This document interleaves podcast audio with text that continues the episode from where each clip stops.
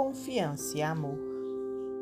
Um dia, o homem, cansado de errar, depois de caído no despenhadeiro das próprias faltas, perguntou ao Senhor: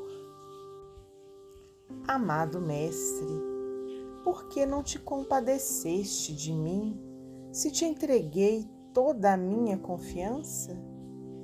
E, embora estivesse muito longe, ouviu a voz do Senhor que lhe respondeu na acústica da consciência.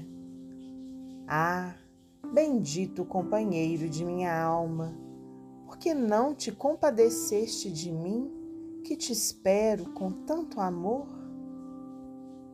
Emmanuel, discografia de Francisco Cândido Xavier, do livro Agora é o Tempo.